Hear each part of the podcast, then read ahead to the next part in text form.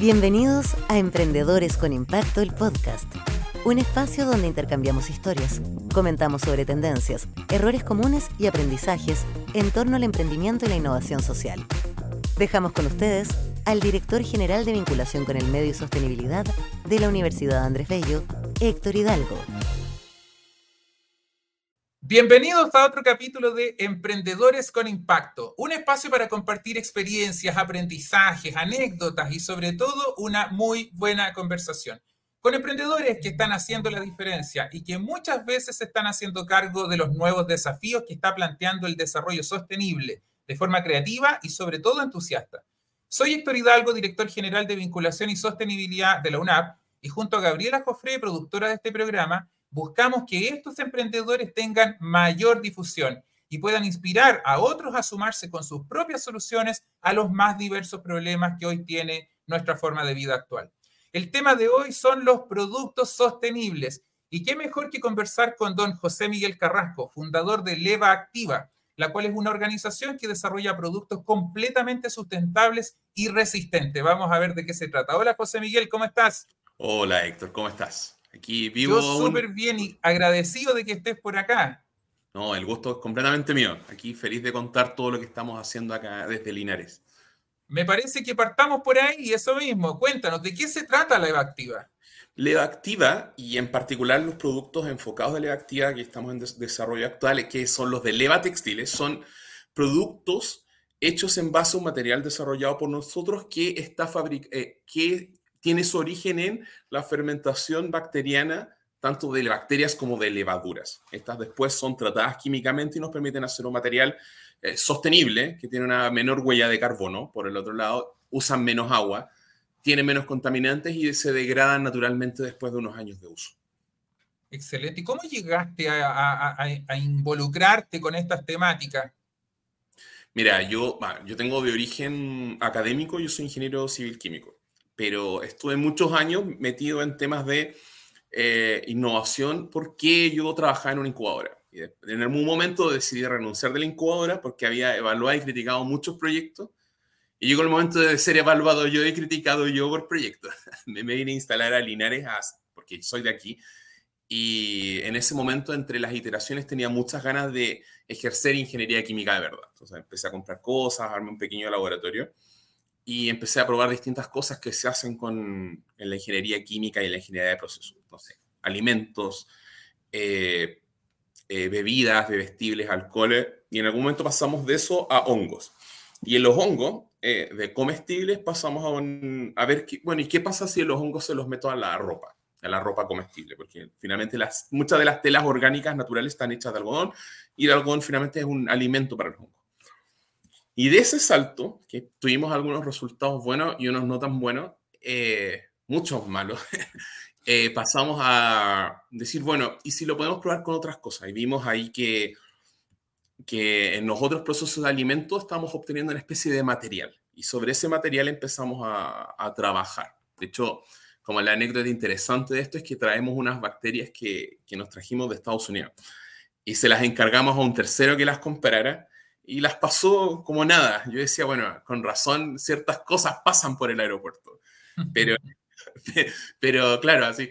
Ahora, si se lo, metían preso, bueno, nosotros no lo conocimos, porque, eh, porque bueno, eh, las bacterias en, sí no eran muy dañinas ni nada, pero, pero no, eran, no tenía por qué la gente dado a saber que eran naturales y, no eran nocivas de alguna manera. Entonces, ok, haciendo estas combinaciones llegamos después al material y, y, el material, claro, tenía un montón de problemas normales, se disolvía con el agua muchas veces, eh, tenía cierta tolerancia, tenía cierta resistencia física, pero teníamos que trabajarla más. Y entonces ahí metimos todo lo que es ingeniería de proceso, hicimos un tratamiento químico y ahí llegamos finalmente al material que estamos usando hoy día. Perfecto. La pregunta, ¿cuáles son los subproductos que se generan con, con, estos, con estos textiles que tú estás generando hoy día, José Miguel? Mira, actualmente lo que hacemos nosotros es meternos en toda la cadena de valor. Eh, si bien hemos tenido demanda del material, eh, la principal grueso se ha ido a empresas, eh, pero con productos terminados. ¿Qué productos terminados? Bolsos, carteras, billeteras, carpetas, en general, todo ese tipo de artículos en que normalmente tú podías usar eh, cueros, cueros o cueros sintéticos, que son derivados de plástico, se han ido metiendo este tipo de, biotextiles o, productos sustitutos. Oye, qué interesante. y, pregunta, eh, ¿es muy cruda la competencia con, con, todos los productos chinos que se compran en Chile, eh, que quizás van a la, o apuntan más o menos al, mismo segmento de los productos que tú generas con, tu, con tus biotextiles? Es una buena pregunta y es también como preguntarse si la experiencia comprándote un Nescafé es la misma que comprándote un Marley o un Starbucks. Como que, claro, eh, lo interesante del mercado en general de textiles y de moda es que eh, es tan grande que hay para todos, de cierta manera, pero también cada persona demanda cosas distintas. hay un nicho súper interesante de gente que está tratando de eh, eliminar el plástico y meterse a cosas más sustentables. Todavía es un mercado chico, suficiente, pero chico, y, que tiene que ir desarrollándose más, pero da la idea que hay mucho interés y, en general no nos ha tocado competir. El que busca algo sostenible está mirando hacia otro lado, no está mirando. Está clarísimo. Oye, yo quiero compartir con todas las personas que nos escuchan que nuestro invitado es fellow, ganador de una de, las comunidades más grandes de emprendedores sociales. De hecho, fue premiado en el año 2022 a propósito de su emprendimiento. El Premio Impacto Social ya en Chile es un programa desarrollado en conjunto por la Universidad Andrés Bello y el Instituto Profesional AYEP que busca justamente destacar, reconocer y fortalecer a los mejores emprendedores social, sociales anualmente. Más información sobre este premio en www.premioimpactosocial.cl. Bueno, habiendo hecho la cápsula comercial, ¿cierto? Eh, quisiera consultarte, ¿qué crees que ha sido lo más desafiante desde que estás emprendiendo en este tipo de materiales sustentables?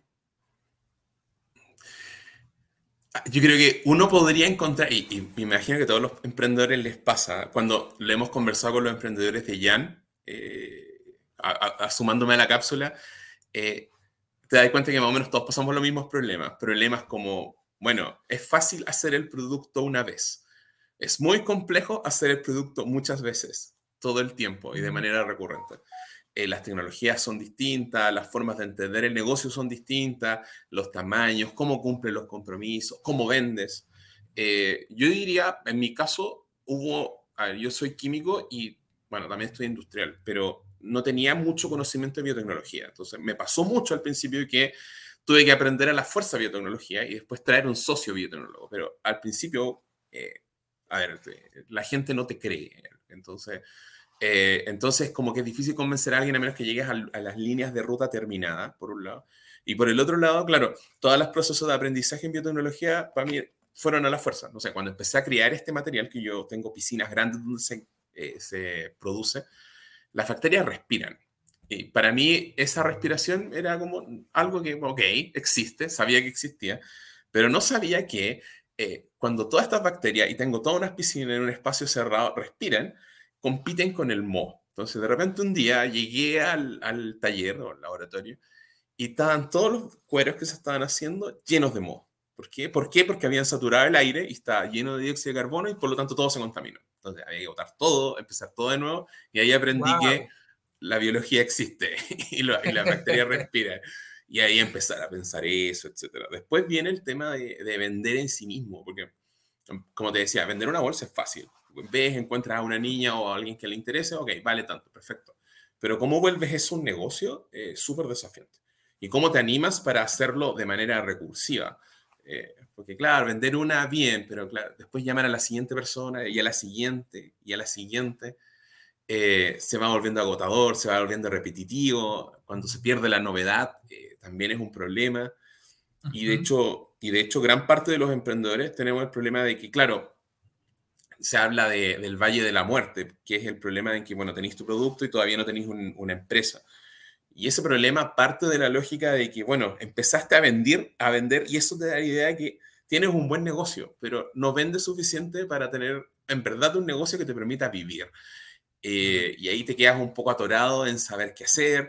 Eh, por lo menos yo vendo productos que tengo una relación no tan recurrente con los clientes, puedo venderle una vez y no aparecerme más, pero si uno ofrece un servicio y tiene que estar todos los meses, una vez que empiezas a vender y vendes, no sé, tienes 200 mil pesos, 300 mil pesos, una cantidad, una cantidad que existe y que no es despreciable, pero que no te da para vivir, ¿Qué hace en ese caso? No, no queréis cerrar porque no queréis ser desleal con los que te han comprado, pero por el otro lado no podéis sostener un negocio así porque es muy poca plata. Y esos son problemas que existen cuando uno mm. emprende. Oye, José Miguel, y los clientes, ya, cuéntanos la, la otra mirada. ¿Son sensibles realmente a estas nuevas tecnologías eh, que, están aplicadas a, la industria textil? Eh, ¿Les da lo mismo o, no les da lo mismo y en realidad las prefieren? ¿Cómo, cómo ves tú como ese tacto que tiene el cliente con, con, esta nueva propuesta tan, tan avanzada de lo que tú estás haciendo? Eh, a ver, yo, si, ah, yo como estuve en otra incubadora, he visto emprendedores que sufren. Yo no he sufrido mucho con el tema. A mí me pasó al principio, de hecho, cuando empecé a, recién em, a vender y a hacerme reconocido, todavía no tener las canales de distribución tan armados, que me empezaron a llamar. Había como, no sé, hablaba con alguien y le decía, mira, tengo este producto, y él hablaba con una amiga que le interesaba mucho el producto y me empezaron a llamar, oye, ¿sabes que soy amiga de tal y me interesa comprarte esto ahora sí? ¿Cómo podemos ver un trato? Le decía, oye, acabo de desarrollar esto así como la semana pasada, no tengo capacidad productiva. Y en general se ha, mantenido interés permanente por el tema, porque bueno, como te decía, hay un, hay un tema de interés ambiental y hay un tema de señal que, muchos, que muchas personas quieren dar consumiendo productos más sustentables, que hoy día se hace cada vez más relevante también. ¿Y lo pagan? Me refiero, Sí. Eh, ven un valor, ven un valor distintivo por el cual están dispuestos a pagar quizá, como dices, un precio quizá diferenciado más premium por un producto más sustentable? Sí, a ver, nosotros tenemos dos líneas en parte. Uno es eh, una línea de, al, como se podría decir, al precio justo, que tratamos de competir con lo, al precio que tienen otros productos, que es un poco lo que aprendimos de Estados Unidos y que venden productos más simples y de mayor recursión. Por cierto, no sé, una carpeta de cuero, de estas que se venden, las típicas, no sé si puede decir la marca, pero una carpeta típica como medio pro, eh, vale 12 mil pesos. Nosotros tratamos de ajustar el material a vender carpetas simples a 12 mil pesos. Ok, y hay demanda de eso, pero extrañamente hay demanda, eh, porque este es un mercado más del nicho, en que tú puedes hacer, por ejemplo, carteras personalizadas de alto valor y esas también te las pagan. Eh, ¿Por qué? Porque, claro, eh, la moda tiene la particularidad que, busca ser más exclusiva, entonces, si podemos hacer cosas personalizadas, en general hay más preferencia. Perfecto. Oye, me contaba el equipo de producción acá que está, eh, actualmente estás asesorando a distintos emprendimientos de base tecnológica. respecto a ese punto, ¿cómo ves la colaboración de emprendimiento en el área de innovación tecnológica en particular?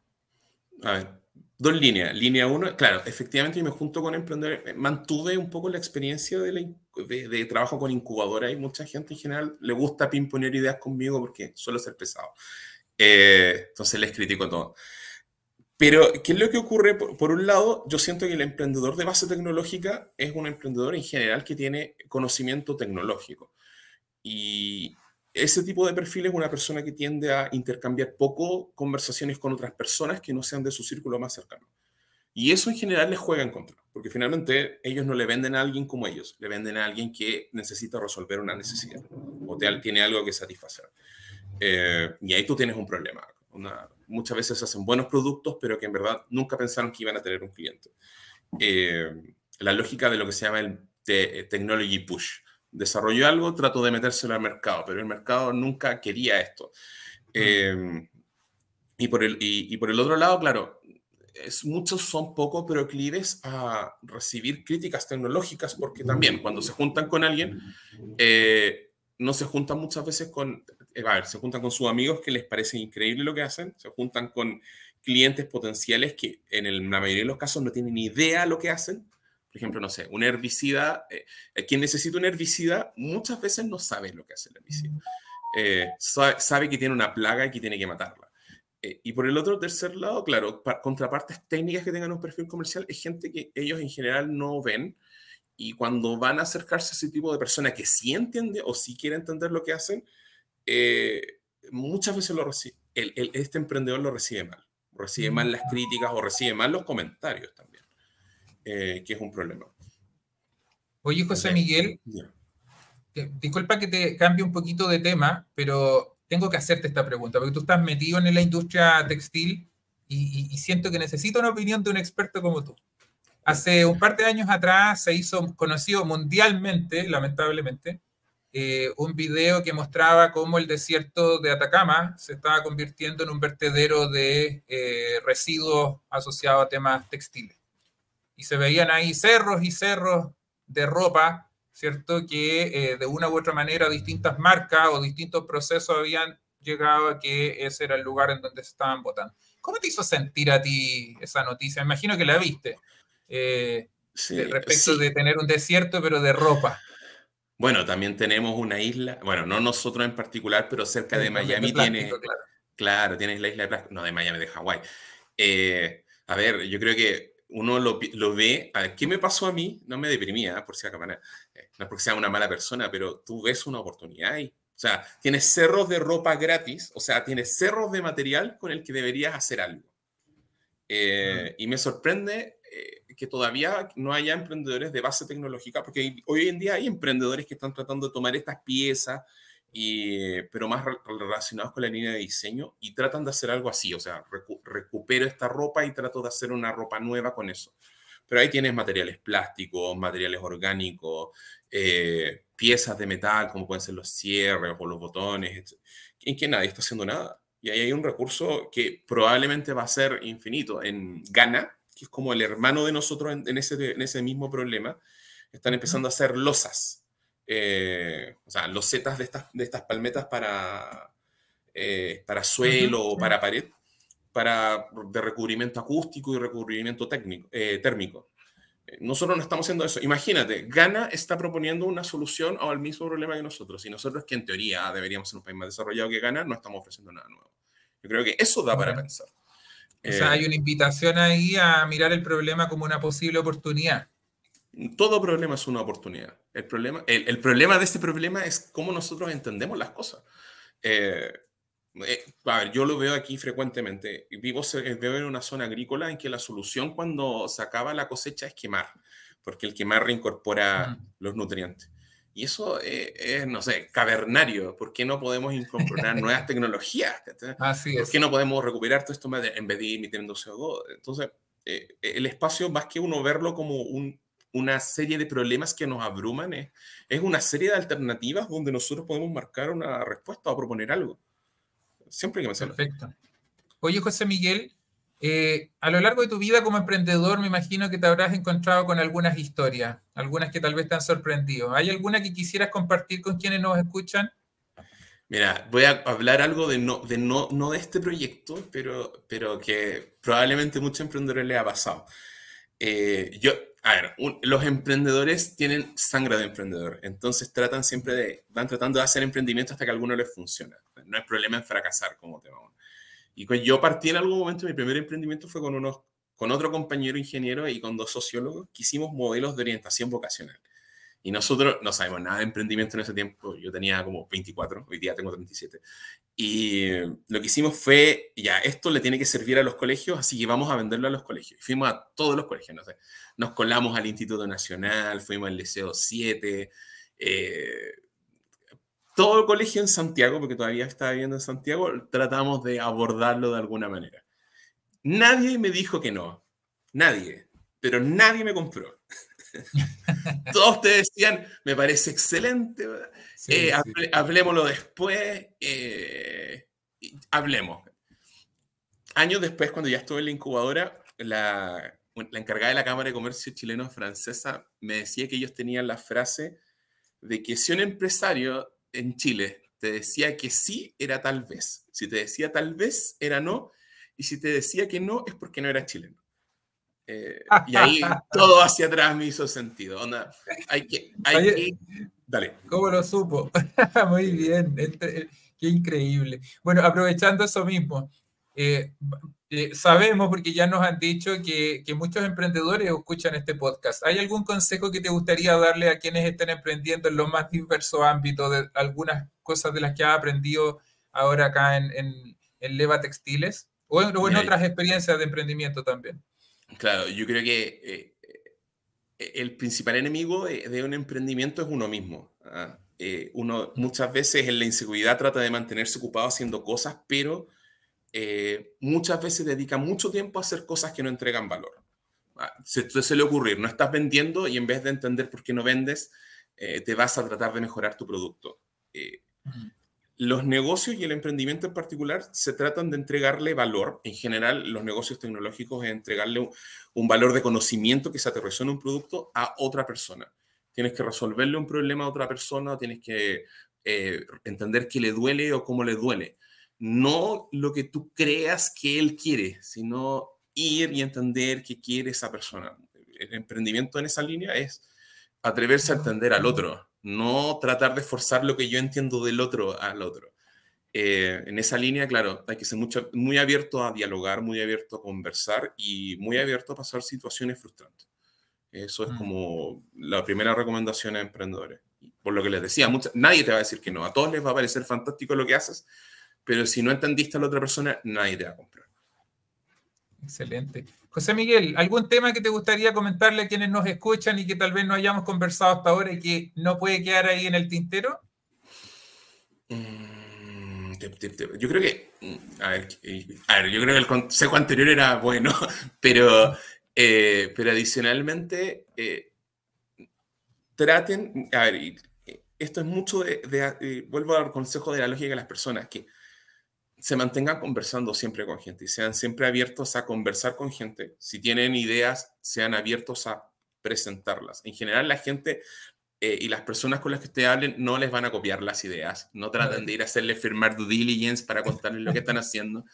Eh, porque al final cada uno tiene sus propios tiempos. Vayan, sean sociales, aprendan del otro y en ese sentido, en la medida que están aprendiendo del otro, tal vez este proyecto no les funcione el que están trabajando, pero van a generar un conocimiento y habilidades diferenciales que podrían hacer que otro proyecto que ustedes hagan eh, sea relevante. O sea, el éxito, el éxito en el emprendimiento es de la persistencia y el de entregar algo de uno al otro, al entenderlo.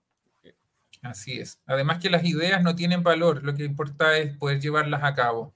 Así que te agradezco muchísimo, José Miguel. ¿Cómo te puede encontrar, José Miguel, la gente que te quiera buscar por ahí para seguirte en redes sociales o en, otras, en otros medios?